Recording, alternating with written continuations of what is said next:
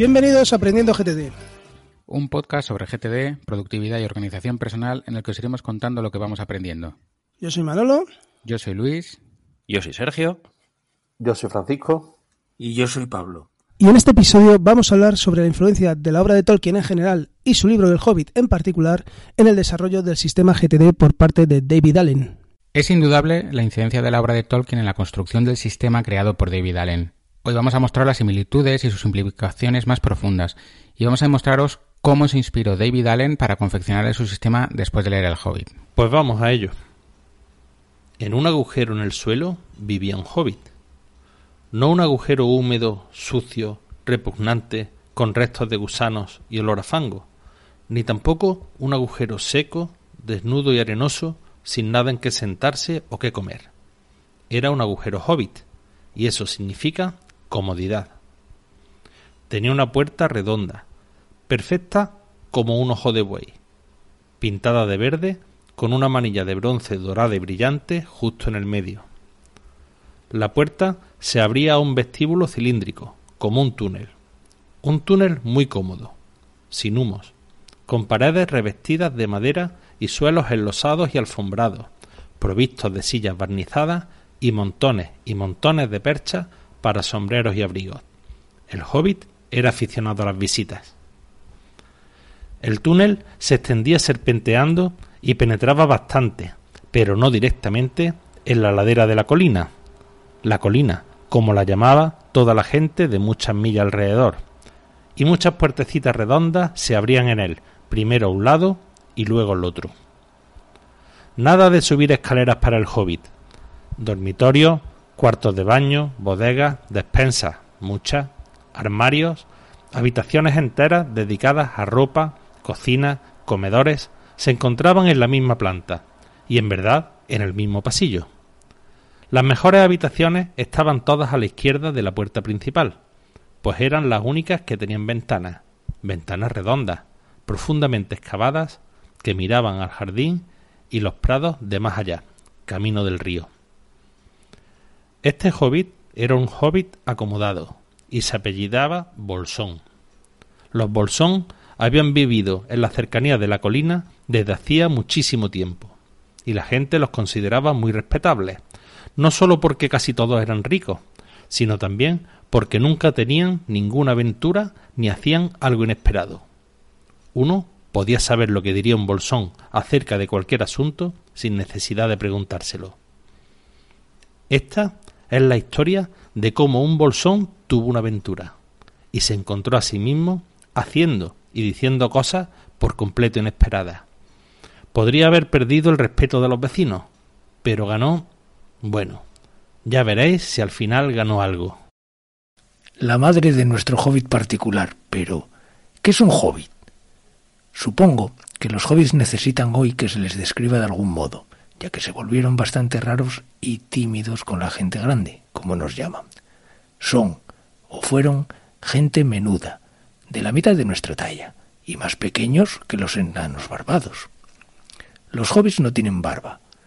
Hay poca o ninguna magia en ellos, excepto esa común y cotidiana que los ayuda a desaparecer en silencio y rápidamente, cuando gente grande y estúpida como vosotros o yo se acerca sin mirar por dónde va, con un ruido de elefantes que puede oírse a una milla de distancia.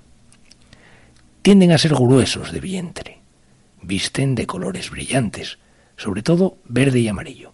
No usan zapatos, porque los pies tienen suelas naturales de piel y un pelo espeso y tibio de color castaño, como el que les crece en las cabezas, que riezado.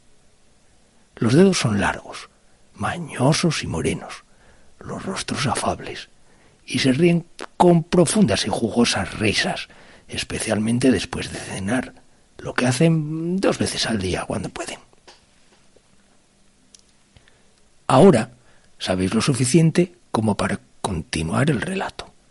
Como iba diciendo, la madre de este hobbit, o sea, Bilbo Bolsón, era la famosa Bella Donatuk, una de las tres extraordinarias hijas del viejo Duc, patriarca de los hobbits, que vivían al otro lado del agua, el riachuelo que corría al pie de la colina.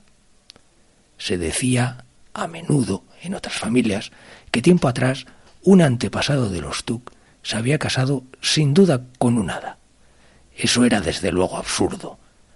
Pero, por cierto, había todavía algo no del todo hobbit en ellos, y de cuando en cuando miembros del clan Tuk salían a correr aventuras. Desaparecían con discreción, y la familia echaba tierra sobre el asunto. Pero los Tuk no eran tan respetables como los Bolsón, aunque indudablemente más ricos.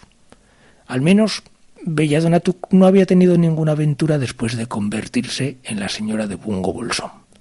Bungo, el padre de Bilbo, le construyó el agujero hobbit más lujoso, en parte con el dinero de ella. El más lujoso que pudiera encontrarse bajo la colina, o sobre la colina, o al otro lado del agua. Y allí se quedaron hasta el fin. No obstante, es probable que Bilbo, hijo único, aunque se parecía y se comportaba exactamente como en la segunda edición de su padre, firme y comodón, tuviese alguna rareza de carácter del lado de los Tuk, algo que sólo esperaba una ocasión para salir a la luz. La ocasión no llegó a presentarse nunca, hasta que Bilbo Bolsón fue un adulto que rondaba los cincuenta años y vivía en el hermoso agujero hobbit que acababa de describiros, y cuando en verdad ya parecía que se había sentado allí para siempre. Por alguna curiosa coincidencia, una mañana de hace tiempo, en la quietud del mundo, cuando había menos ruido y más verdor, y los hobbits eran todavía numerosos y prósperos, y Bilbo Bolsón estaba de pie en la puerta del agujero, después del desayuno, fumando una enorme y larga pipa de madera que casi le llegaba a los dedos lanudos de los pies, bien cepillados, Gandalf apareció de pronto. Gandalf, si solo hubieseis oído un cuarto de lo que yo he oído de él, y oído solo muy poco de todo lo que hay que oír, estaríais preparados para cualquier especie de cuento notable. Cuentos y aventuras brotaban por doquiera que pasara, de la forma más extraordinaria. No había bajado a aquel camino al pie de la colina desde hacía años y años, desde la muerte de su amigo el viejo Tuk. Y los hobbies casi habían olvidado cómo era. Había estado lejos, más allá de la colina y del otro lado del agua por asuntos particulares, desde el tiempo en que todos ellos eran pequeños niños hobbits y niñas hobbits. Todo lo que el confiado Bilbo vio aquella mañana fue un anciano con un bastón. Tenía un sombrero azul alto y puntiagudo, y larga capa gris, una bufanda de plata sobre la que le colgaba una barba larga y blanca hasta más abajo de la cintura, y botas negras. Buenos días, dijo Bilbo. Y esto era exactamente lo que quería decir. El sol brillaba y la hierba estaba muy verde, pero Gandalf lo miró desde abajo de las cejas largas y espesas, más sobresalientes que el ala del sombrero que le ensombrecía la cara. ¿Qué quieres decir? preguntó. ¿Me deseas un buen día? ¿O quieres decir que es un buen día, lo quiera yo o no? ¿O que hoy te sientes bien? ¿O que es un día en que conviene ser bueno? Todo eso a la vez, dijo Bilbo. Y un día estupendo para una pipa de tabaco a la puerta de casa. Además, si lleváis una pipa encima, sentaos y tomad un poco de mi tabaco. No hay prisa, tenemos todo el día por delante. Entonces Bilbo se sentó en una silla junto a la puerta, cruzó las piernas y lanzó un hermoso anillo de humo gris que navegó en el aire sin romperse, y se alejó flotando sobre la colina. Muy bonito, dijo Gandalf, pero esta mañana no tengo tiempo para anillos de humo. Busco a alguien con quien compartir una aventura que estoy planeando, y es difícil dar con él. Pienso lo mismo. En estos lugares somos gente sencilla y tranquila, y no estamos acostumbrados a las aventuras. Cosas desagradables, molestas e incómodas que retrasan la cena. No me explico por qué atraen a la gente, dijo nuestro señor Bolsón, y metiendo un pulgar detrás del tirante, lanzó otro anillo de humo más grande aún. Luego sacó el correo matutino y se puso a leer, fingiendo ignorar al viejo. Pero el viejo no se movió, permaneciendo apoyado en el bastón, observando al hobbit sin decir nada, hasta que Bilbo se sintió bastante incómodo y aún un poco enfadado. Buenos días, dijo al fin. No queremos aventuras aquí, gracias. ¿Por qué no probáis más allá de la colina o al otro lado del agua? Con esto daba a entender que la conversación había terminado. ¿Para cuántas cosas empleas el buenos días? dijo Gandalf. Ahora quieres decir que intentas deshacerte de mí y que no serán buenos hasta que me vaya. De ningún modo, de ningún modo, mi querido señor. Veamos, no creo conocer vuestro nombre. Sí, sí, mi querido señor, y yo sí que conozco tu nombre, señor Bilbo Bolsón. Y tú también sabes el mío, aunque no me unas a él. Yo soy Gandalf, y Gandalf soy yo. ¿Quién iba a pensar que un hijo de Belladona Tuk me daría los buenos días como si yo fuese vendiendo botones de puerta en puerta? Gandalf, Gandalf, válgame el cielo. ¿No sois vos el mago errante que dio al viejo Tuk un par de botones mágicos de diamante que se abrochaban solos y no se desabrochaban hasta que les dabas una orden? ¿No sois vos quien contaba en las reuniones aquellas historias maravillosas de dragones y trasgos y gigantes y rescates de princesas y la inesperada fortuna de los hijos de madre viuda? ¿No el hombre que acostumbraba a fabricar aquellos fuegos de artificio tan excelentes? Lo recuerdo. El viejo Tuk los preparaba en los solsticios de verano. Espléndidos, subían como grandes lirios, cabezas de dragón y árboles de fuego que quedaban suspendidos en el aire durante todo el crepúsculo. Ya os habréis dado cuenta de que el señor Bolsón no era tan prosaico como él mismo creía, y también de que era muy aficionado a las flores. Diantre, continuó. ¿No sois vos el Gandalf responsable de que tantos y tantos jóvenes apacibles partiesen hacia el azul en busca de locas aventuras? Cualquier cosa desde trepar árboles a visitar elfos, o zarpar en barcos, y navegar hacia otras costas. Caramba, la vida era bastante apacible entonces. Quiero decir, en un tiempo tuvisteis la costumbre de perturbarlo todo en estos sitios. Os pido perdón, pero no tenía ni idea de que todavía estuvieseis en actividad. ¿Dónde si no iba a estar? dijo el mago. De cualquier modo, me complace descubrir que aún recuerdas algo de mí. Al menos Parece que recuerdas con cariño mis fuegos artificiales, y eso es reconfortante. Y en verdad, por la memoria de tu viejo abuelo Tuk y por la memoria de la pobre Belladona, te concederé lo que has pedido. Perdón. Yo no he pedido nada. Sí, sí lo has hecho. Dos veces ya. Mi perdón, te lo doy. De hecho, iré tan lejos como para embarcarme en esta aventura. Muy divertida para mí, muy buena para ti. Y quizá también muy provechosa si sales de ella sano y salvo. Disculpad. No quiero ninguna aventura, gracias. Hoy no. Buenos días. Pero venid a tomar té.